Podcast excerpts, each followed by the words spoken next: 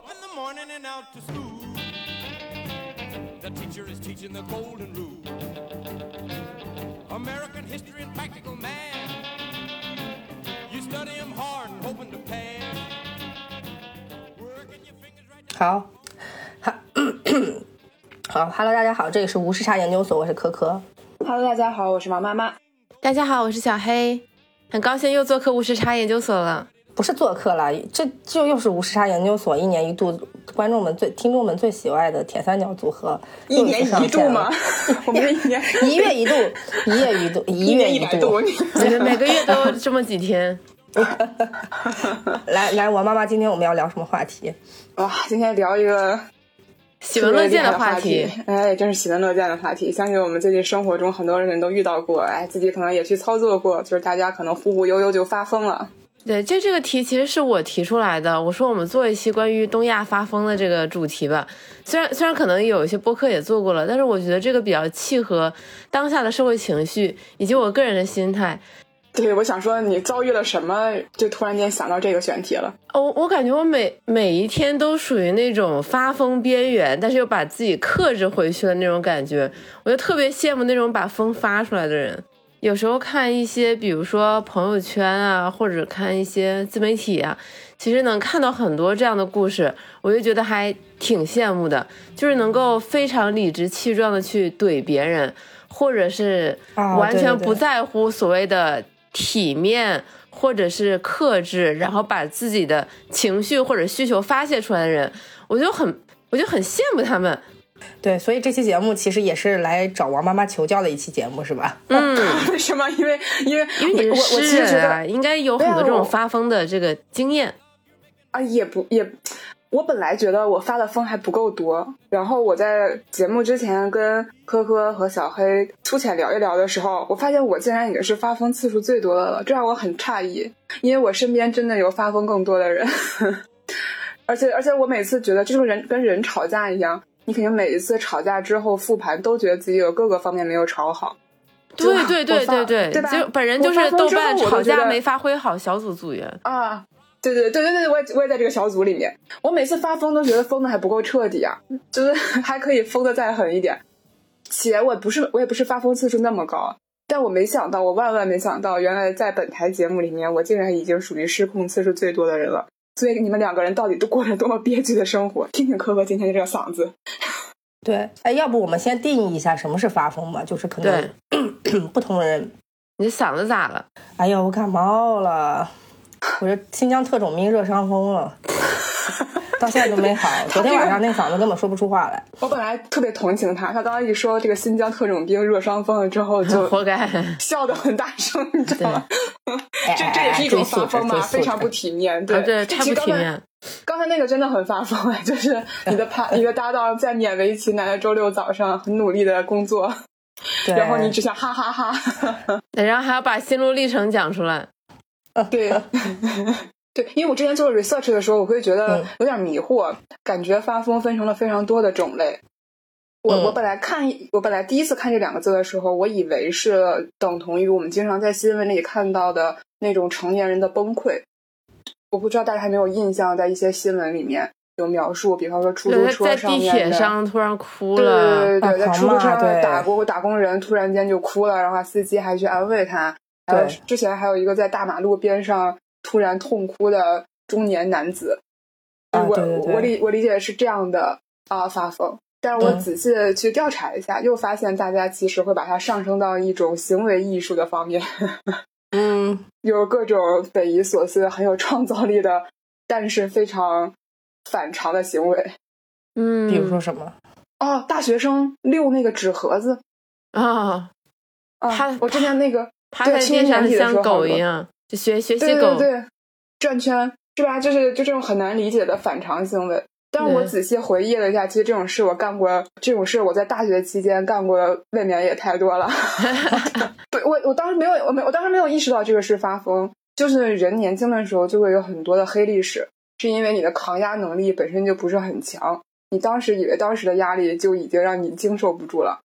然后与此同时呢，那个年龄段的人对于发社交媒体又非常的没有克制，有点什么事儿都想，你不知道为什么你就要发一发。而且特别是当时还是古早的人人时代，对人人时代，我觉得有一个好处是因为你的那个社群，就你真的会看到的是你的同学，对对对，一个特定的群体，不会牵扯到领导啊，或者是其他陌生的社会人士，所以可能发疯发的更放得开。对对。那我那我真的，我在我人生上真的什么都有，我只是随便看看就是遍地黑历史，什么我把室友的杯子碎了之后，我跪在地上求饶，然后另外一个室友拍了照片，我就把它发上去。还有什么压力实在是太大了，然后就是发每一行都是好几个叹号的那种人人日志，嗯，就这日子过不下去了呀？为什么我们寝室的人那个时候好像蛮流行这种咆哮体的，我看我当年的状态都是这样的。对呀、这就是发，这其实就是发疯啊！可可是我觉得这种发疯，它更多的像是发泄和情绪失控。我以为发疯，它可能我我尤其我们现在流行的这个发疯，它更多的是针对外界，就是我一定要对谁发疯，要发疯发疯给给别人看，就是震慑对方那种感觉。我去年确实是有一个当众崩溃的时候，就是感觉如果有一个自媒体人在边上记录的话，我也可以上新闻的那种。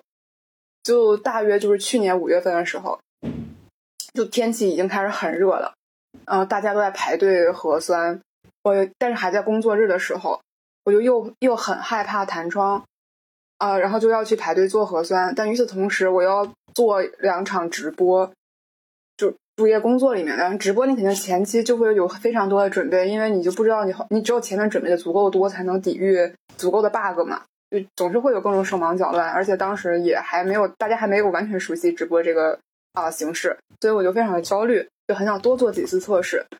然后结果一下楼的时候就开始排队做核酸，就排，你看的队很长很长，但是我都已经就看的那个队的时候已经开始崩溃了，但是啊、就你就站在队里就等呗。然后最后排了快四十分钟的时候，突然间就说这个核酸点关门了我、换了我我也会疯哎。啊，然后就去，然后然后让我去什么，就是然后让我让我重新去排。关键是它两个核酸点是挨着的，就是我排的那个关了，然后左边那个还是在开着的，然后但是那边还是有很长很长的队，所以所以就就他就在眼前，我就。我整个人就崩溃了，然后我就在、我就开始哭，就嚎啕大哭，然后 然后那个然后就是我说你我我说你这样。那那你那你是几点关门？你提前跟我们说呀，或者是你觉得我们这些人排不上，你告诉我们呀。那我怎么能够知道对头发生了什么呢？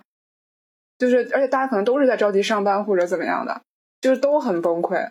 然后我真的就是哗哗的哭了。呃，就是一开始我说为什么？那为什么你们要这样？就是那我们能不能先去先去把这个队融到另外一个队？我当时觉得这个也很无理了。那人家那个那个队做错了什么？但我当时真的是崩溃了。然后他就跟我就很义正辞严的，就是在那种 battle，就好像他也很有底线和原则一样，我就特别生气。然后我就然后我就哭了。之后另外一个人我感觉情商会比较高，他说你往前再走几，就是再走十几米，应该新开了一个什么什么，你可以试一下。我当时其实就不想相信他，我我担心他只是想把我支开，但我也实在是没有办法，这边真的来不及了。我就想要不去碰碰运气吧。然后结果果然那边是确实是人，就是可以接受吧，就是但是这个点之前没有人说过有，那那个时候大家都还很懵嘛。去年那个时候，就大家对于哪些核酸点，去年五月的时候，大家对于周围哪些核酸点还不是那么的一清二楚。嗯，然后然后然后我才才就是正常过去了。啊，然后后来我在想，我是当时是在干什么？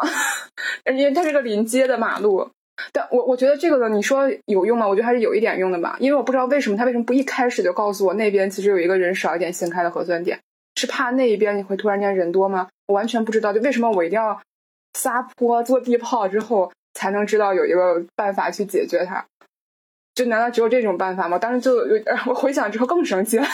因因因为他觉得他没有义务去告诉你这些东西，你测不测得上核酸跟他没有关系。是的，但是明，但是我就想，嗯，可能是吧。但是你发疯了就有用了，对，因为他可能真的怕你闹出事情对，是的，是的，我我完全完全不鼓励这种 一哭二闹三上吊争取权利的方式，而且我当时真的不是故意的，我是非常自然而然的情绪流露。哦，因为我好像在大姨妈，就是人的激素也不太稳定。对，你你这种其实是对陌生人发疯，我觉得可以定义可以更狭窄一点的话，天呐，只是想对领导 发疯是吗？其实就是你没有按照大家认同的社会给你框定的这个范形式范围去做这件事情的时候，其实就是一种离经叛道的发疯。就是很多时候，嗯，比方说领导给你布置的作业，然后你你不想做。然后，但是，但是你你一般一般的人很很多就是，哎，那布置了就布置了，那就嗯做一做就交回去吧。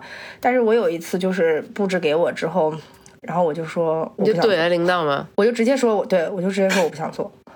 然后我觉得发疯的是我领导，他当时就想说：天呐，科科这么一个听话的人，怎么可以？所以说没有房贷的下属真的很可怕。什么什么鬼？不是最近的一热搜啊，就是没有没没有房贷的下属很可怕，他们都敢顶嘴。对，随时都要走是吧？所以零零后就是敢顶嘴嘴的一代啊，就是不是零零后，是凡是就是一代人终将老去，总有人没有房贷。所以我觉得这种其实也算是一种，就是呃不按牌理出牌吧，就是让人觉得很意外的，不是一个社会社会人的这么一个形象。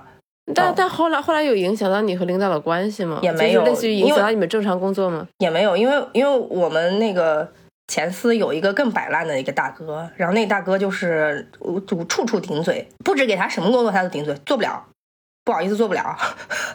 哇，所以我觉得就是这种人。因为有这种人传递出来这种风气，你知道吗？所以搞得整个 team 都是大家都蠢蠢欲动想顶嘴，对，都做不了。哇，站在领导的角度好难啊！对对对，是啊，就是我我前两天就是有听到，嗯，就是下地铁的时候听到我后面有一个大哥在那说，嗯嗯，反正我现在的工作就是等着被开除，给我一点活干呢，我就慢慢干；不给我活的话，我就歇着。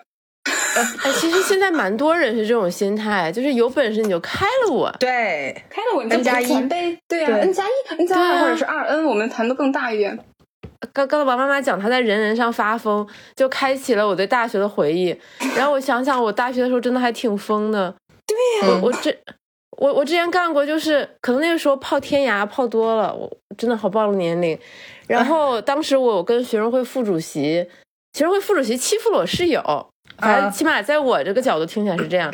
然后呢，我之前又听过很多他的负面，于是呢，我就开了一个人人日志，然后说扒一扒这个某某这个副主席的这个事情，然后就把那些故事全都列下来了，然后声情并茂的，然后当天半夜。就就就超级多人，非常多人，就就我那篇日志发出去，立刻就火了，然后很多人给我发消息、打电话，就问我怎么回事，然后让我删帖，我就假装看不见。最后是最后是我我们系的那个学生会主席半夜敲我房门，然后说求我删了。嗯然后第二天，那那个副主席又找上门来，就是其实完全没有说他真名，嗯，然后他就找上门来说说我准备告你啊，怎么怎么样，然后说了一大堆，说说我们家多么多么有关系，有什么法院的关系啊，拿这种东西压你，啊，对，拿这种东西压我。嗯，反正那可以不干了呀。你你不厉害，你看你们，你看你们就是看热闹不嫌事大。其实当时我觉得，作为一个大一大二的一个女生，我觉得还是挺挺容易被吓到的。嗯因为你嗯本来只是可能，呃，一个就是一个简单的线上发疯的行为，但是但是就闹得好像很大很严重的样子。包括我们辅导员都来找我，然后后来我回到宿舍讲这个事情的时候，就是我我不是替我室友出头嘛，嗯我室友就说你就应该坚持啊，就不应该删啊。然后那、哦那个时候我会觉得很不舒服，因为我会觉得是我替他出头，承担了这个风险，然后他只嗯会说这种风、风凉话，就觉得说你就要硬气一点。对，嗯，反正那个事情给我感觉就蛮阴影的，就是我觉得我是在替我身边人出头，然后对方就会觉得说你就应该一直刚到底，因为承担这个刚的成本的人是我，不是他。就这个事情会让嗯我蛮心有哎芥蒂的。所以后面后续这件事情是怎么结束的呢？没有后续这件事情就删帖，然后我记得我好像在人事还道歉了吧？啊，哎，那你有牵出来你这个朋友吗？没有啊，就你全程都没有说，其实你是在为另外一个人出头这种。完全没有。妈耶，哎呀，黑总这朋友值得无知啊，黑总真的是不是值得那交呀不是值得交。关键关键就是这事是我做的嘛，那跟人家也没啥关系，人家没有求我出头。嗯，我只我只是这个事情之后会觉得以后不要做这么傻的事情了。嗯，别人也不一定领情。对，关键损人不利己。对，但是我大学发最大的一场疯，就是应该是我大一的时候，然后就是我当时当时这个这个是这个故事反正很长，这个故事非常长，就大概类似于。呃我妈把我写的一篇文章发给了我们校长邮箱，然后被我们校长看到了。嗯，然后因为我那篇文章反映的问题，不是召开了一个座谈会，然后后来，你好厉害啊！然后我就一路从辅导员到系主任到学生处处长，然后都来找我，问我有什么不满和诉哎求，呦，就非常的离谱。反正最后最后最后最后我没想到校长搞了一个座谈会，把每个院系就是、其实就是找了很多院系的人来聊，反正就这么一个事儿，反正挺挺荒唐的。但后来结束就结束了嘛，我也没什么想法。然后结束之后，后来第二天，然后有一个有有一个女的给我打电话，她说是那个校宣传处的老师，就问我这个事儿、具体什么情况怎么样，然后我就一五一十讲了我怎么想的。然后又过了一两天，发现长江日报发了一篇这个报道，嗯，然后我又被我辅导员骂了一顿，我靠，就是就是就就就是那个女记者，她假装成我们学校老师套我的话，哦，然后你、你你这样子就把学校里面的事情捅到外面去了。对，他就别人会觉得是，就是起码我们系里会觉得说你这不是在扬家丑嘛，对，然后也把我骂了一顿，然后我我也觉得很无语，然后这个事情反正过了，然后想着就自认倒霉就忘了，虽然我记住了那个记者的名字，结果怎么说呢？这个善恶终有报，过了几个月，长江日报。他他当年正好是五十周年还是六十周年，嗯。然后他们会各他们各个高校巡演，最后一站是在我们学校，嗯。然后我当时就去了呀，我我当时去了以后，正好还坐了一个很好的位置，我当时坐第二排，然后我坐着坐着我就会发，我就发现那个写我的那个女记者就坐我前面，哎呦，然后最后一般不都是有一些什么让学生提问环节嘛，嗯。然后我就高高举手，但是就没有人抽我。然后到后面他们本来说这个结束了，然后我就站起来，我说不行，我有个问题一定要问哎。呦，然后我我就把这个事情一讲，我说你们怎么看这种记者滥用匿名采访权这种行为？精彩啊！然后然后我前面那个女记者说的是他吗？知道啊，知道，我都把我都把这个事情讲完了呀。然后我前面女记者就跟疯了一样回头，然后说你有什么意见，我们之后说，不要在这里说，不要在这里发疯。然后然后我就不管他，然后就台上那个主持人应该是他们某个主编，反正也很尴尬。嗯，然后也就是他一边尴尬着，一边就继续进行那个推蛋糕、唱生日歌的环节，反正就很好笑。然后我就拉着我室友赶快跑，我说我我我说我赶快溜，然后溜溜溜溜溜溜到一半，然后又被我辅导员叫住了。我辅导员一个电话又把我叫住了，然后又把我说了一通。但是 虽然说了我，虽然说了我，但是他又他可能也心里觉得比较解气吧，所以没有怎么难为我。嗯嗯，反正反正这个是我蛮开心的一次发疯经历，就是砸了人家的生日会。我靠，黑总的那个经历真是精彩啊！你这个还是个连续剧，这个发疯是对，是个是个连，续剧。然后每次都以你被骂为终结。哦，对，这可能是我跟辅导员这个相爱相杀的故事吧。但但这个事情我真的觉得发疯 发的蛮爽的。大闹是别人的是是发布会什么之类的现场，就这种是在对，那电发布会视剧里才起码几会出现的，百个人吧？是啊是的，是啊是的，是的。还挺酷的。没想到，嗯，这谁能想到毕业后就变成一个很无趣的成年人哎呢？呦，没有是因没有了。为你以前把风都发的差不多了，后面的事情都是小儿科了。后面不敢发现了，后面那只能说是对年少轻狂。你现在长长大了，顾虑变多了，所以不敢随意发疯。是是，不敢随意发疯。所以科科，你最大的发疯经历就是这种怼领导说不想做这种事情吧？因为感觉你就是我们三个人里边情绪最稳定的。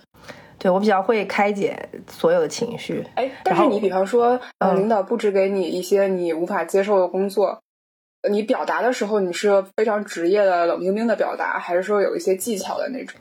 这是肯定是有技巧的，还是就是这肯定是有技巧的。你先得管理好你领导的预期，就说哎呀，我这个确实我我这个可能最近也比较忙，这个不一定能呃按时交过来，然后可能你看看能不能先给我宽限几天，然后那领导一般就说啊好，那你什么什么时候交嘛？然后到时候呢，就是你就跟他说，哎呀，这块我确实也不太熟悉，所以可能写的不太好啊。那你你就是可能到时候也嗯，领导麻烦帮忙再看一看，再润色一下，就这也是降低领导对你质量的预期。然后再其次呢，就是你要学会拆解你的工作，就是你这些工作看看是不是能分出去给谁。就比方说你有实习生，你可能把你不想干的那部分 dirty work 就分分就是分给实习生去帮你去整理。我我我那天其实那那次就是顶完嘴之后还挺后悔的，我觉得没必要顶嘴，因为这个事情逃不过的，就算你顶了嘴，他也不会不让你做的，就是让你做。只是那时候实在是觉得很不爽，凭什么别人能说我做不了，我不能说我做不了？就是你会你会被这种情绪带着，然后后来你想想通了，就说哎呀，反正你逃不掉的都是你的，因为这项目就是你的，所以你还不如情绪稳定呢，然后把这个事情赶快做出做完了交差。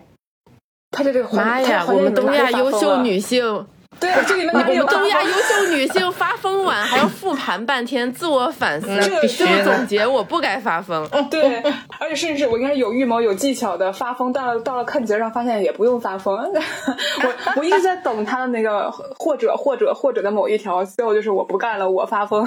你这你真的情绪好稳定啊！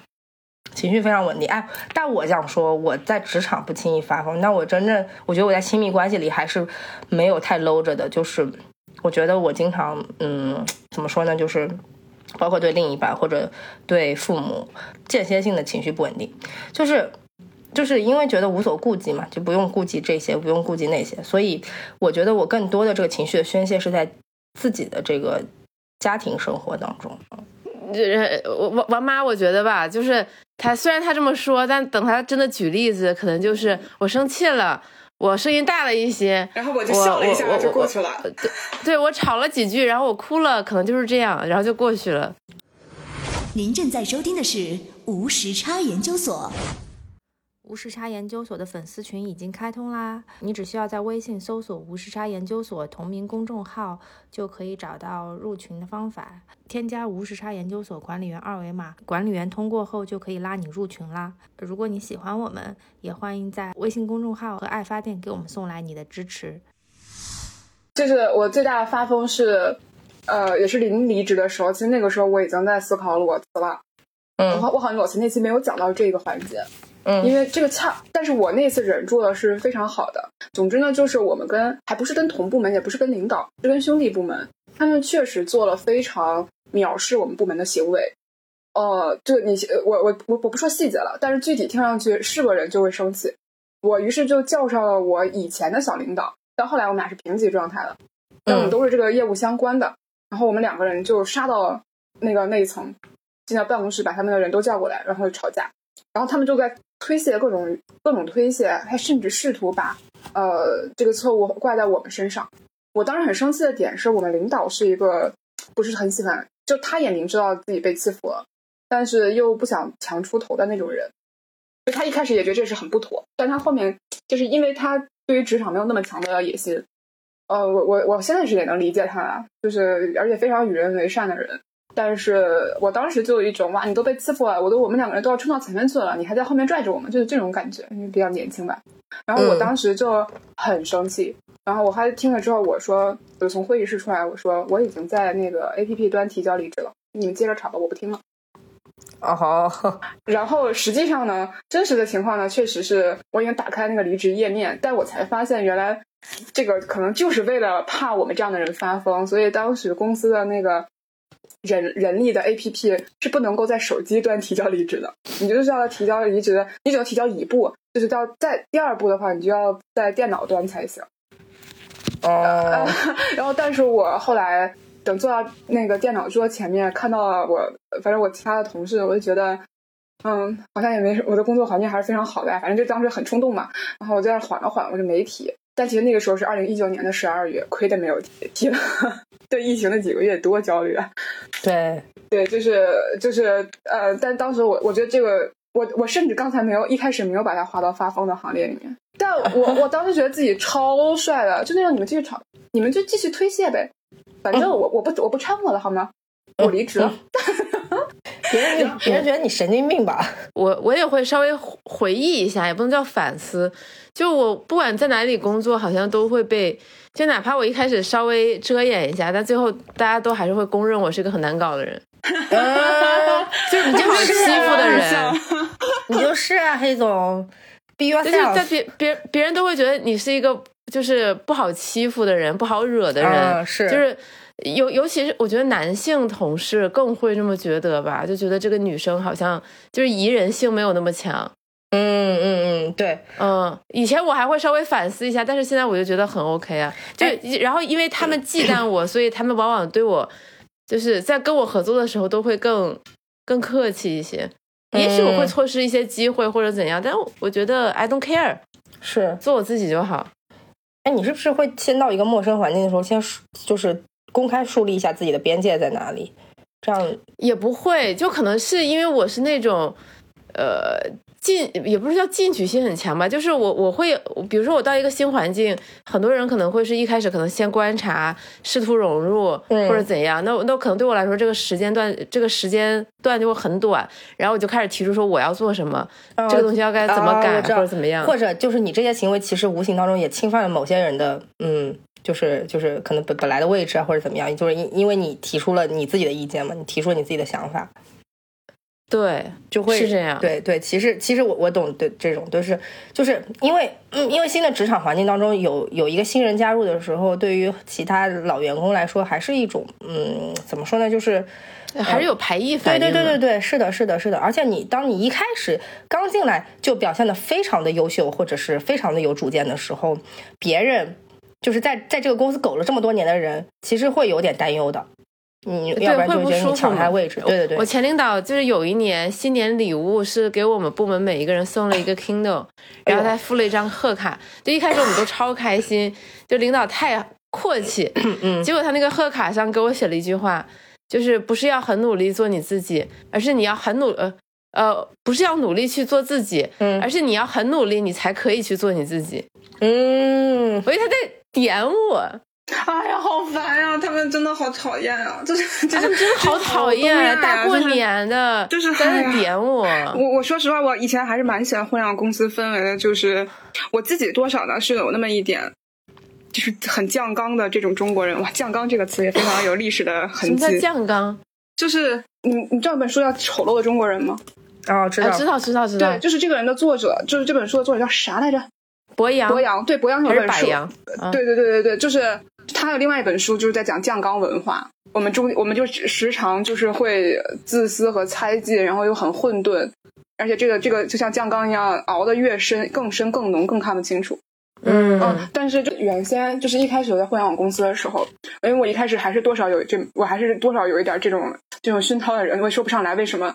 然后我会刚刚进到一个新环境里面，就是会比较收着，然后真的是以观察为主，然后然后也也不太就是先去看看，可能先苟一段时间，然后再去看什么情况，再去承担工作呀或者怎样。然后我刚到互联网公司的时候，我领导就会直接给我发微信，不是他甚至不是发微信，他直接开会的时候说：“你怎么老在后面躲着呢？你往前冲啊！这个活儿你你一定能干。”就是我我当时我我很我有很长一段时间，我就觉得互联网这种感觉是非常好的。就很稀释嘛，就是你、嗯你你你你能干，你可以你就要挑头去干它。我觉得在我很长一段人生里面都没有这样的经历，就是在一个新环境里面很快出头。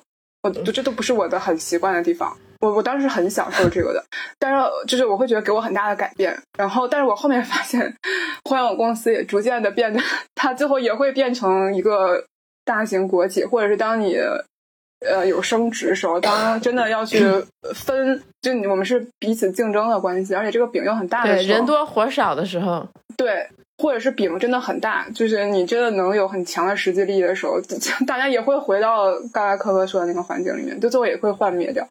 嗯就是可能只有一只喽啰的时候，他可能也只是想让你多干一些事的啊。当然不是这样了，就是我我那个领导后面你也知道他是，就后面后面我也慢慢发现他是个不油腻的，然后也很有意思的人。但是我当时会觉得这个很反常，我还会很强的反思自己。我天，我真是想的好多呀。嗯 结果结果发现快乐时光很很短暂的，很快就回到了换了一份工作之后，很快就回到了这种呃人情世故很复杂，对对对对对对。就是你你觉得你这是你搞这个人情世故到底是为什么呢？好像实际利益也没有非常多，哦，真的很很讨厌搞但是大家又乐此。不疲的参与这个游戏，这中间情绪稳定，或者是我们维持体面不发疯，是一个基础选项，它不是一个加分项对，这就是一个六十分的标准。是的，是的，是的，对我我我我就在想说，虽然我为什么我可能，尤其是在过去的职场这些年没有大发疯，可能就是因为我在别人眼中本来就是疯的，所以大家都绕着你走。呃所以他们不敢惹我，就是他们想要就是占我便宜或者是欺压我的时候，他们都要掂量一下，这就给我就这就给我的情绪稳定造成了一个比较好的土壤。对你已经拥有了这种特权了，这不能叫对对对对特权，这是他自己争取来的。就是如何成为一个 tough po tough people。对，就是这个这个女的很难搞，所以尽量不要让她觉得不爽。嗯，你这个难搞气质是怎么流露出来的？能教一教听众朋友们吗？天赋吧，就我我我就真的天赋，就像我上次跟你说，我现在去跟男生也不能叫约会，就是吃饭聊天，你没有就真的聊不过几句，对方就会觉得我是一个个性很独立、很有自己主张的人，嗯。然后想说啊西妈哒，好了，下下一个，就是你可能那个气场流露出来，就让大家就觉得就是呃，对，就是你你一可能可能因为反应比较快，嗯思维比较敏捷，然后就是然后说话又很犀利，你给的回答可能都比较一针见血，而不是真的吗？这样啊，哇，好厉害！就就我给不出这种东西。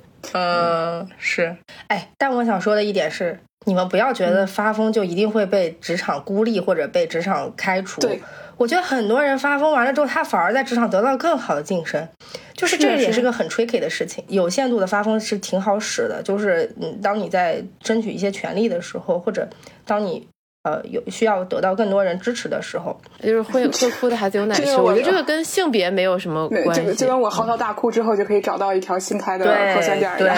对，对，但但这种事情可能就不能频繁的使用。是的，是的，是的，是的，是的，因为你用这个的时候肯定树敌了，就是你你你得到自己的利益的时候，肯定是侵犯某一些人的利益的。哦，我天啊，你真的哎想好多啊，哥哥，我我没想到这个地步，好，就这个我没有想到，嗯我我觉得对，所以，所以大家玩的游戏不是一个游戏。我我我是哎，那你们见过别人发疯？就是你你们见过别人发疯让你们印象很深刻的经历有哪一些？哇，这个我可以分享很多。我我先分享那个怼领导的，这个是真的要职场爽文的那种。我我之前提过我会值夜班嘛，然后在那个工种的时候，在很晚的时候，有一个人在工作群里面，嗯嗯，就是直接。呃，我不，呃，这个我就不细说他们中间有什么问题了，但我认为可能是双方都有点问题，一定是嘛，我我觉得很难说就完全归责于一方了，完全归责于一方的事情是吵不起来的，对吧？然后就很难吵起来了，然后肯定是互双方都有点问题，然后呃呃可能也也是晚上啊，总之吵到浓时，那个下属直接艾特领导在群里面说你的书都狗读到狗肚子里了。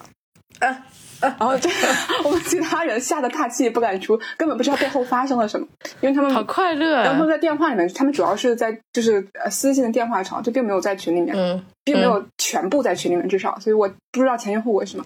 然后这个时候，呃，领导忍了很久之后，回了一个抱抱抱。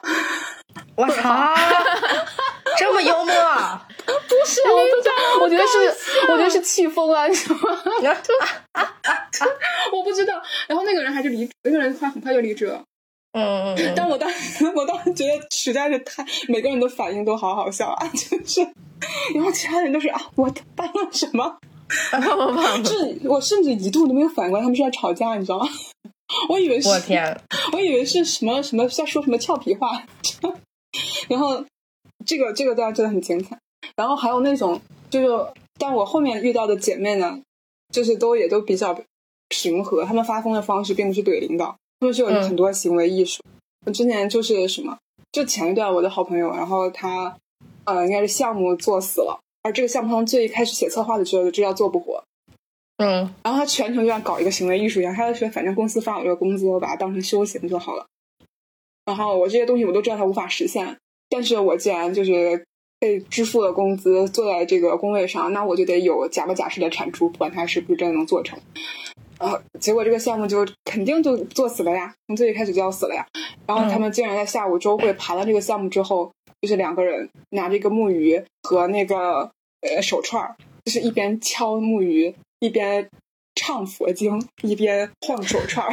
大悲咒，对，就是给我死去的项目超度。然后他们还把这一段特别土的视频发到小红书上，立然后火了是吗？七八千的赞。太好笑了，这个我当时讲说，大家可能是不是都是，就是就是都有这种心情，都都都遇到过这样的事情，哎，你这个你这个你这个姐妹还挺有趣的，就非常有意思。然后她果然就裸辞了。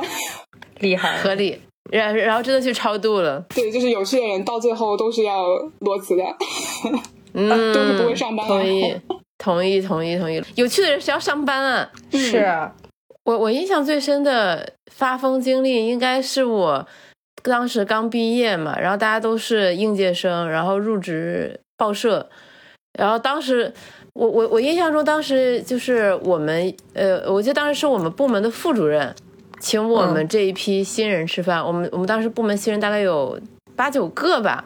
呃，然后就是那个酒桌就非常的有趣，你就能看到大家就是各种心怀鬼胎，然后有些人就非常的谄媚副主任，不停的敬酒啊、聊天啊，说自己能进这个报社多么多的光荣啊、幸福。然后呢，我们副主任就还带了那种洋酒嘛，然后让让让这种年轻让这种年轻人来陪着喝。然后有一个有一个同事，他比我们应该都大几岁吧，嗯，呃，估计感感，而且感觉家境应该不是特别好的那种，所以能看出他平时呃工作特别刻苦，然后压力非常大的那种。嗯然后他那他给副主任敬酒，他就一口气干了那杯洋酒，嗯，就他平时不怎么喝酒的，他一口气干了。然后立刻就不行了。然后当时我们在的是一个有洗手间的包间嘛，他就冲过去吐，然后吐着吐着吐着，然后就开始发疯了。然后就说我不想喝呀，为什么让我喝呀？我好痛苦啊！然后开就就开始骂骂咧咧，然后他就在洗手间里一边哭嗯一边骂。然后呢，就然后然后我们我们同期的还有另外的男生就进去安抚他嘛，嗯然后安抚着安抚出来了，自己也开始哭，啊，就整个场面非常的诡异。就我们这边就假装在吃着饭，然后一直听着我的那个听听听那个大哥在厕所里发疯，就借酒发疯，就类似于就是我这么努力，我这么拼命，为什么我现在要在这里喝酒？我我觉得这些可能是他的一些心里话，但是他无意识中把他给发疯发出来了。哎呦，嗯，是的。哎，借酒发疯真的是一个很多人经常用的技巧。是的，是的。然后我们副主任这脸色也很差，因为因为我们在外面听得一清二楚。哦反正后面他就以身体不适为由，然后他就撤了。那他后来是怎么后面对？来我们把后来我后来我们把他扛到了那个扛到了他的住的地方，然后后来还陪他去了医院，呃没有怎么面对啊，大家就假装这个事情没有发生。哦，对对对对对，只能是假装这个事情没有发呃，生。只能没有 假装这个事情没有发生，不然真的太尴尬了。然后大家就大，然后但是大家就知道说这个这个这个同事看起来非常老实，好欺负。但是如果你把老实人逼急了，兔子也是会咬人的。嗯嗯，嗯，对对对，其实其实聊这一期很大程度是受到前段时间很火的那个呃美剧影响嘛对对，叫《怒呛人生》，我不知道你们俩看了没有。我看了前几集。呃，反正就是典型的东亚人，就是生活失控，对发疯。我我我之所以想聊这个话题，不是说我之所以想聊这部剧，不是因为说这部剧很真实啊、很写实啊，它展现了我们东亚人压抑的生活，而是我发现我看这个剧的时候，我很痛苦。嗯嗯嗯就是我看的时候，我特别煎熬。就是我看一集，我得缓一缓。就是我每次，我每当我看到男女主角的生活刚刚可能要步上正轨，刚刚开始有了一些好的希望，然后又彻底的 fuck up，对，就彻底的就是稀巴烂，然后我就崩溃了。就是我，我作为一个观众，我就崩溃了。然后我因为我跟我室友一起看嘛，他就不能理解，他说，他说我就是唯恐。这个这个天下不乱啊，我就觉得看他们生活崩溃很很有趣，但我就会觉得好难受啊！我说明明他们可以拥有一个正常的生活，他的公司可以顺利的卖出去，他可以拥有一个幸福的恋爱，然后他的男主角的这个这个他的建筑工生涯可能也要有就就就是有一个正常的项目完成，嗯，明明一切都在往好的方向发展，为什么他又会毁掉？对，就是我，我觉得我这个心态也让我觉得很有趣。就就我感觉可能是因为在现实被规训太久了，导致我看到看到影视剧里正常人的生活失控，我也会感到难受。嗯，你跟着崩溃是因为你完全带入了你是角色自己，就是和我旁观别的热闹可能是两种感觉。那你就是在你生活中哪些地方它共鸣了？对，尤其是女主角的原生家庭，她回去跟她爸妈聊天，我想说这这这也太像我爸妈了吧？就是他们永远只会关心你飞得高不高，不关心你飞得累不累啊，他们只关心你翅膀硬不硬。翅膀硬不硬？救命！哎，你你们有路怒过吗？因为因为这个剧它最开始就是源于对对对男女主角的路怒。就是我我爸有一次开车，类似于我看我我我我都看到了前面那个人应该是反正就就是很差，就是不仅车技差，而且也很不守规则，然后就是就是别来别去，然后我爸呢就给他一个教训，然后就是就是也好像也是别了他一下，就那个是我爸一个发疯，但是前面那个人竟然就是又菜脾气还差，然后他还下来了，然后我爸明显嗯。我感觉他要发疯了，要路怒了，但是。他立刻就把那个自己的那个车窗全都锁上了，就我眼瞅着我爸一咔一下那个动作，我当时觉得哇，这个就是 发疯中的最后一点沉稳。其实露露挺可怕的，就是网上经常有那种，呃，我那天坐一个网约车，那个司机跟另外一个车互相飙车别车，我就说，我就跟那司机说别别了，别别了，别别那个安全第一，安全第一，开始疯狂在三环上飙车，我还坐在后面呢，大哥。然后我也不知道，我也不知道他们之前怎么了，反正就是那个在三环上车流量还是挺大的，然后他们就不停的变换车道，我靠，别把我给吓的，真的是。有乘客还要对呀、有乘客他还要哎，搞这我我也种事情。我也遇到过这种，就是网约车司机跟别人就是斗起来对吧在飙斗起来，飙车，然后互骂，对骂的特别脏的那种，而且特别大声，就听得我好害怕。对我这超害怕的，真的是。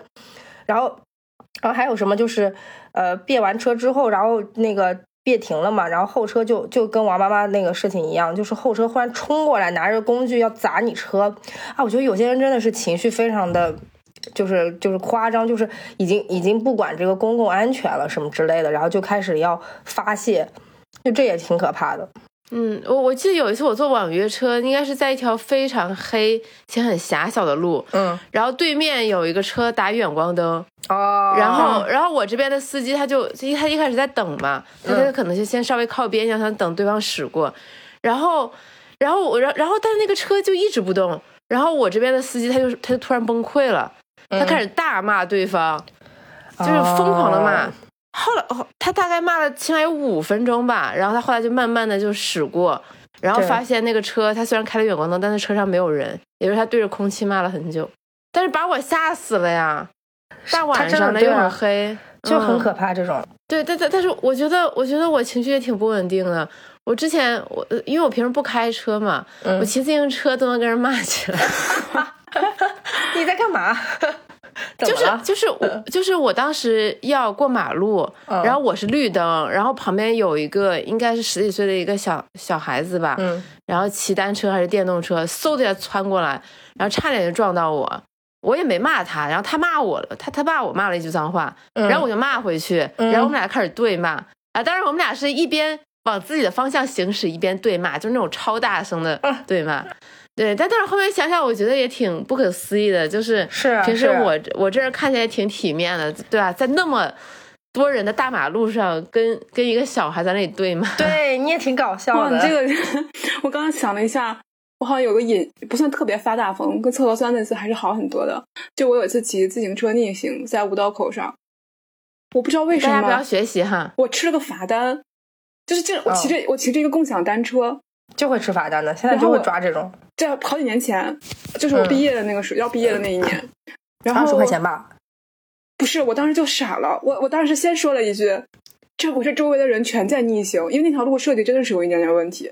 就当你周围的人全在逆行的时候，你就跟你一块儿逆行的时候，你你你我我真的会有有隐隐的觉得这是路设计的有点问题啊。然后然后而且周围全是人，为什么你就要抓我？我就是很，因为我当时好像是要约个朋友吃饭还是怎么样的。然后我就问他呀，他说你学点好行吗？我说你看，你看，我说你现在，我说你站在这儿，你就看得有得有几十个人从你身边经过在逆行，你为什么就抓我呢？然后你你纠但是我点是为什么不抓别人？不是，我当时觉得自己好倒霉，就又那时候找工作也不是很顺利，然后又逆行，就我骑的很慢，因为我觉得我是这里面理论上对这个那就交是因为你骑通危害最对我我后来知道，因为就是我骑的最慢。然后我说能不能不开了？我说，然后我就想一下，我就说我要考公务员，我是要嗯进那个什么什么政府机构的，嗯，嗯这个会留案底的。他说留个屁的案底。笑死！你想糊弄别人，糊弄不了。然后，但是他确实没罚我钱，他给我一张罚单啊！我感觉他那时候在冲 KPI，真的。就是啊，对他没啊，发我钱，然后，然后我就走了。我当时想说，他要是再，他可能要是，就如果我们再对一对，就是如果 如果如果是在口舌交锋几下，我可能真的要发疯了。但因为这个对话在以一个非常俏皮和黑色幽默的方式进行，然后以至于就嗯就正常结束了。我我之前很想说的一个电影是我去年在资料馆看的，我非常喜欢的一个欧洲导演叫哈内克的一个电影叫《嗯第七大陆》，它是它这个系列叫冰川三部曲。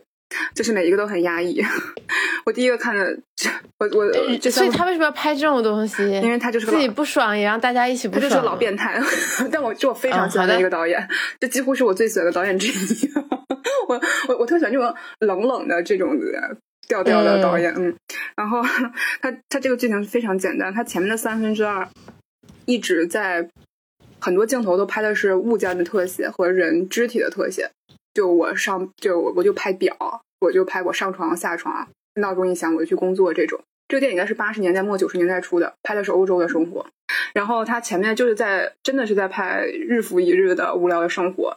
他唯一的一个念想，我还以为这是一个很重要的呃引子，就他们这一家人很想移民去澳洲，想他所以这个电影叫《第七大陆》嘛，就想去到一个新大陆上面去过不一样的生活。其实他们的生活没有任何的不好，就很富裕，住独栋，然后都很体面，然后小小孩也非常的呃可爱。然后到后面的时候，我就突然间看到他们就是取所把钱都取出来了，还要大餐一顿，我都以为他们是要移民，嗯结果没想到他们策划的计划是把家砸了，就是啊，他的后半的三分之一都是在讲怎么砸这个家。他们把家的墙砸了，衣服全都扯掉，就是办公室的，就是我们办公穿的那种衬衣什么的，全都撕掉。他们收藏的黑胶全都撅掉，呃，养，然后后面就越来越极端，就是直接就是把那个鱼缸砸掉，呃那鱼就飘在上面死掉，然后砸家里面的家具。呃嗯，，整整个三分之一全在拍这些。最我觉得最虐待观众的镜头，就是他们把现金全都取出来，然后一趟一趟扔到马桶里面抽掉。天呐，就是他就是他那个镜头就那拍了好久，就是扔一些纸币，然后抽一下马桶，扔一下纸币，抽一下马桶，扔硬币的时候卡了，再晃楞晃楞，然后把它冲掉，然后最后三个人一起自杀了。哎呦，我我当时我我觉得这个是现代生活的最最大的最本质的发疯，就我完全想失去这秩序种。电影怎么感觉都哇都有点反人类了？真的，我坐在那儿的时候好久都没有缓过来，就这个是去年年底左右在放的，我真的很长很长很长时间都没有缓过来，好几天都就是我我我喜欢就电影散的时候，我都觉得自己像钉在座椅上一样。我我而且我觉得周围很多人都是这样，就是那那一场就那个资料馆的大妈一直在在轰人，然后走的时候好几天我都有点缓不过来，他们的绝望来源于哪儿呢？就是日日复一日的重复，重复吧他们的工作都是非常重复的工作，觉得没有什么盼头。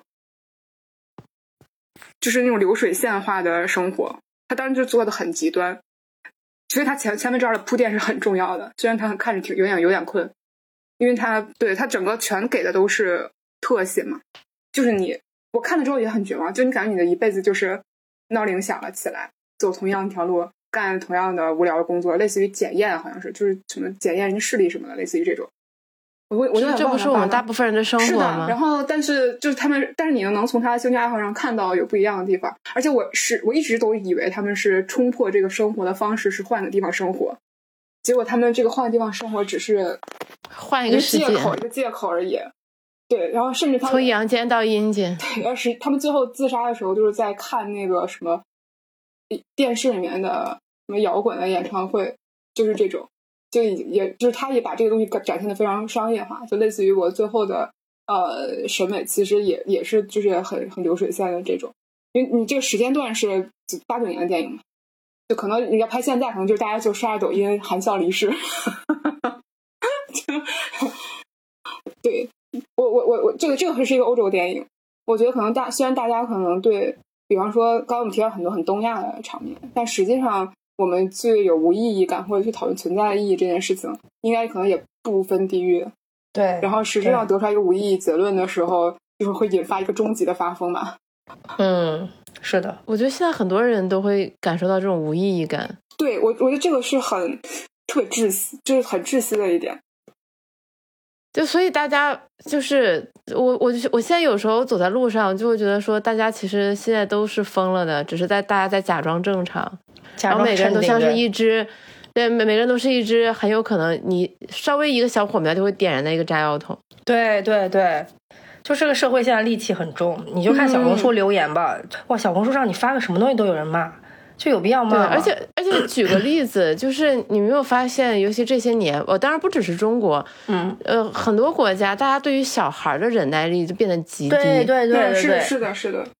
就是孩子，就就哪怕是一个小孩，他可能在高铁上因为生病哭了，然后旁边的人也会去跟妈妈吵架，会去骂骂小孩。嗯嗯嗯，挺夸张的。因为我本身是一个非常不喜欢小孩的人。嗯，我觉得我也是非常讨厌小孩。我看。再好看的小孩，在我眼里都是请离我远一点。但是我 觉得，就是尊老爱幼不是我们从小就学的东西吗？但现在大家好像对于小孩的容忍度就是看到就会烦，只要能找到机会，只要能找到机会去骂他，大家都会去骂。嗯。因为感觉好像骂这个也也也是个大家都会骂的东西，你我感觉是个欺软怕硬的事情，因为小孩他没有反抗能力，对，而且你骂小孩，你在网上会有很多人支持你，对对。对。但是你看，像我们小的时候，我们小的时候其实真的还蛮社会化抚养的，就比如说我爸爸会让同事，比如说送我去上学啊，嗯，接我接我放学啊，如果我就是如果家里有事儿，就可能让我直接去邻居叔叔阿姨家吃饭啊。对你，人家人家没有这个义务来做这些事情，但是大家好像都很乐意互帮互助。对，而且我们放到现在，你觉得很难想象哎，自己坐公交车什么的，也不知道在公交车上得有多吵。对啊，以以前就是坐公交车，然后啊，对我觉得，我觉得我小时候肯定也，我虽然我小时候据我爸妈回忆挺乖巧，但是我觉得。那几岁大的时候，你肯定控制不住自己的音量，对，应该也挺吵的。但是没有什么叔叔阿姨站起来说我们、骂我们，说你，或者瞪我，对，好像真的没有。对，就感觉我们是小，我们我们是小时候经历善待长大的，但是长大了之后，我们对于这些小孩子，我们又没有办法给予同样的善待。是的，是的，对。但是你这也不能说是个体的问题，我觉得是。整个社会情绪的问题，对，那我们为什么会发疯呢？就是除了刚刚说的这些，我觉得本质还是压力和压抑。嗯，就是总是清醒克制有什么用？因为我们长期就，因为我们总是有情绪要抒发的时候，嗯，然后但你又不太被允许，各个场合里面都有你不能去抒发这个情感的理由，于是你在哪儿都憋着，对，总是要有一个出口的，这个时候你就要间歇的发疯，不管是。在职场，或者是对最亲密的家人，还是说我匿名的时候我在网上，嗯嗯，明显最后的这个压力最轻嘛？有没有？对，最后，嗯，所以大家在网上吵得最凶。对对，是的。所所以，我所以我总觉得科科可能未来会发一个大的，因为我觉得那个不能对对自己的那个结节不负责任。你每生气一次，你的结节就大一点。所以我现在就是每次要要生气之前，我就跟自己说，不要不要不要长结节啊，就是不要莫生气，莫生气，哎，对对对对对，无所谓，一切都无所谓，不要这个太太多想。就是我之前有个领导，天天要找我吐槽，把我当成垃圾桶。然后我就我就那天很委婉的问他，我说，嗯，你这个结节还是别这么生气了。他说我不会得结节，因为我全部都发泄出去给别人了。我操，我差点说，还有道理，还有道理，还有道理。反正结节长在我身上。对，然后他就找一个垃圾桶，然后就他他可能有好几个垃圾桶嘛，他跟每个垃圾桶吐槽完一遍之后，那别人也不能不回应啊。不回应了，就也感觉很不礼貌的样子。对，这个就是需要弄弄学了，就是这个弄弄学就要上线了。对对对对对，互动学。对 对，怎他怎么能这样呢？哎呀，你这样说的话，太过分了太了过分了。然后表情包，表情包，对我我我刚才听了以后，我会觉得说，其实想要让自己少发疯，可能更多的是找从生活中找到一些疏解的渠道。对对，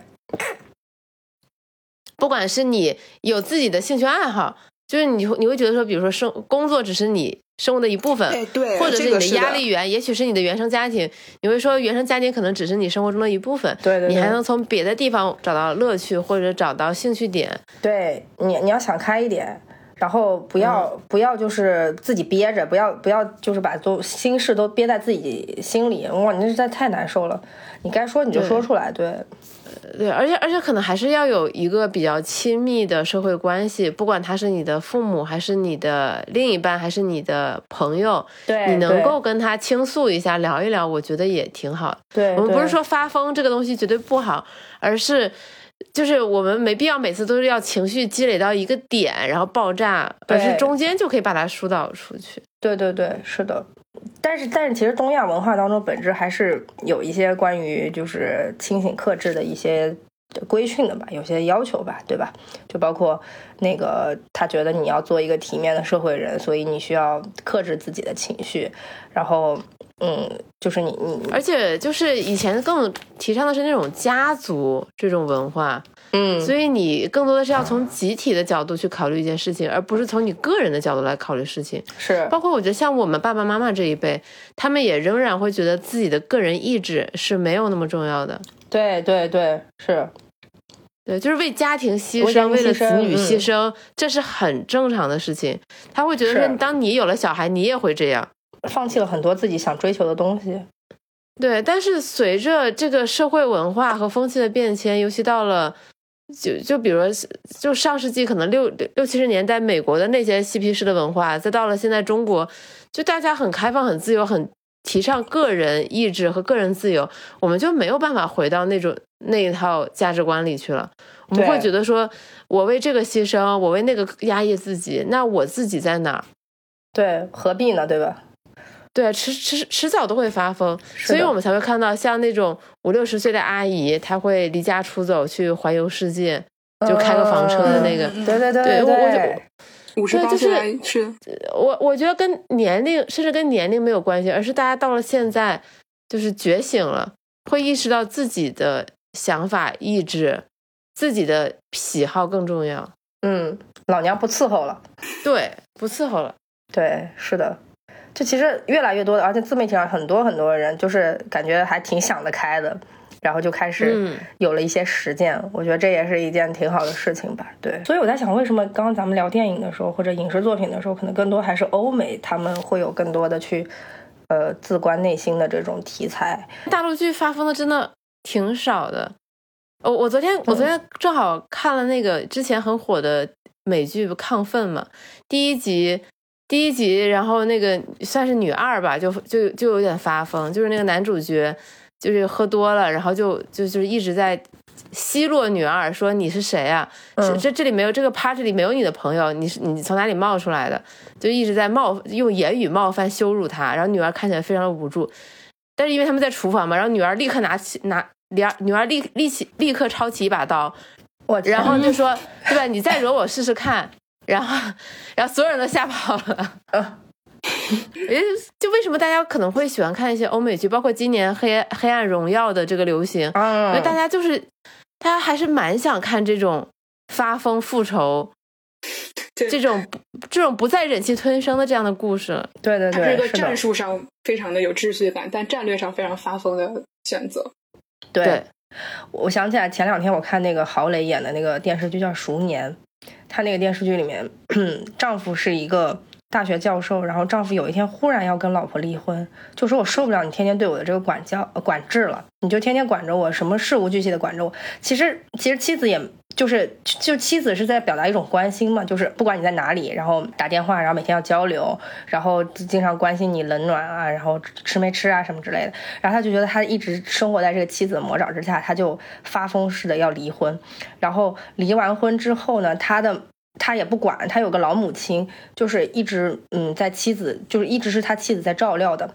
然后他发疯就之后就离家出走了，所以郝蕾演的那个角色一直忍气吞声的，呃，后来就一直在照料这个这个男的的母亲，就即便离婚之后。郝蕾还在照料，然后呃，郝蕾还在不停的反思自己这个做妻子的这个过程当中，是不是有什么，就是呃，好像没有，就是控制欲特别强的情况啊，是不是没有给丈夫足够的空间啊，然后什么什么之类。这个这个电视剧就是郝蕾这一趴就一直在反思这个事情。我当时想说什么鬼？就为什么我是我是那个被丈夫提出要离婚的人，然后我却还要在反思自己的行为是不是不 OK，而且我还。一直在履行一个前妻子的责任，在照顾你的母亲，你却这么不负责任，就这么抛弃这个家庭就走了啊！我觉得就是怎么中国电视剧这么窒息。这个剧好前现代的感觉，感觉拍那个刘慧芳大概就是这种感觉。对，为什么为什么这两年还会有这种的影视剧做这种题材就很扯淡？就是土，我没有别的。对，真的对一股土味儿，什么薛平贵，但是你刚才苦手寒窑，王宝钏那种感觉，就就得是这不是这不是万箭穿心吗？是爱，不，我这九十年代，这九零年的九零年的对，就就是就是渴望的那种感觉。是，但是你但是你讲这个，我想起最近播客圈的一个事情，我不知道你们。听说没有？就是有一个有一个做播客做的还蛮成功的一个女女性大 V，她发了一期播客讲自己离婚的事情，然后其实后面就引起了很多讨论嘛，包括有些人就会指责她，觉得她在消费她老公前夫，就觉得说她其实当时恋爱的时候也是非常有功利性、目的性的，然后呢，现在又在这里网暴他。然后，但但但是这个这个这个女性大 V，我觉得她也挺克制的吧。她每次都是非常礼貌的去回复别人这些事情。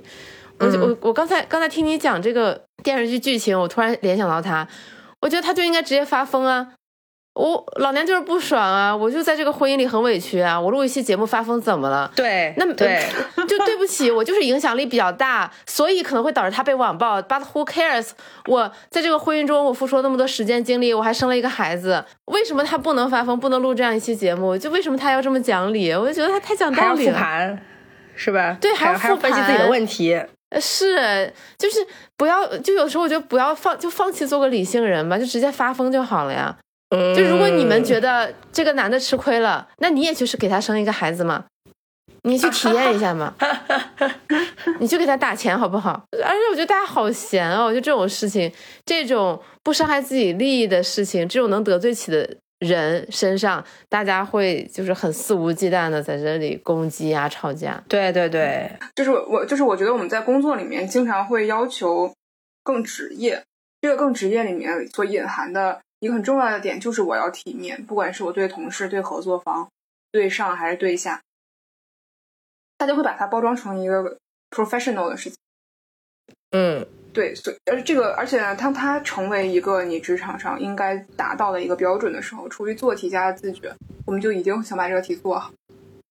是，然后你就会发现，更职业这件事情，在你生活的方方面面都有一个对应的一个标准。然后在家庭里面。我也应该做一个情绪稳定的某一种角色，母亲。对，你你是个大人了，对你是个大人了，你要像成年人一样，你成年了，对，就好像你在生活的方方面面的时候都要去达到这个要求。于是，但我们每个人都会面临各种各样的情绪问题。不管这个情绪问题是来自于我们对生活的反思，还是真的就是我压力就是非常大，我们是不可能独自去消化这件事的。所以才有各种各样层面的发疯，有比较尖锐的发疯，就是我我们会用直接怼，或者是开骂，啊，路怒各种方式去表现。可能也有相对温和一点的，我们做一些看上去比较神经病的行为。嗯，就这些看上去就是不守秩序的，或者是不正常的。但我觉得，我觉得一个，就是我们生活中是要包容这些不正常的事情的存在的。也要也可以适当去包容别人的这种情感，这好圣母呀！但是我，但是作为一个直击过别人发疯，也自己经常发疯的人，就觉得这种互相大家引为笑谈这件事情也没有什么不好。就大家适当的时候啊，就是整日清醒克制，虽然有用，但也不必长期坚持。我们还是可以适当的醉一回嘛。为什么我们需要有酒精？需要有一些呃呃演唱会有什么东西的场合，都是让大家去发泄嘛。对对对，也希望有更多这样的情绪的出口。而且现在大家其实从放开之后也，也确实是有很多这样的出口吧。嗯，总之就是希望大家心理健康，千万不要憋着。刚才科科说生气容易结节，但是有事儿憋着更还致癌呢，更容易结节不止结节，但直接致癌。一定是该发泄，一定要发泄，身体是自己的。对。是对我，我觉得我妈妈提醒了我一点，就是为什么现在大家对别人的容忍度好像变得很低。就我们之前举了一个小孩的例子嘛，我觉得最重要，我觉得根本原因是大家对自己的要求太苛刻了。对是的，是的，因为我们平时对自己很苛刻，所以这也会提升我们对他人的要求。是是的，所以放过自己，允许自己适当的脆弱、发疯。我觉得你在看待这个世界的时候，你也会变得更从容、更放松一点，就没有那么紧绷。对对对，祝大家这个合理发疯、快乐发疯，做一个开开心心的人，对，不管你成年还是未成年。是的，是的。如果你实在是担心发疯完之后的后果，那你就把自己变成黑总，让自己成为一个不太好的人。我是什么好榜样吗？我是一个在路上可以跟十几岁小小男孩吵架的人哎。我我其实刚才想说的是，如果大家实在没有地方发疯的话，评论区大家也可以啊，就是多留言，啊是是是对对是对对对对对对，大家一起讨论起来。好，那就这样啦，好谢谢大拜拜家拜拜。拜拜。Drop the coin right into the slot. You gotta hear something that's really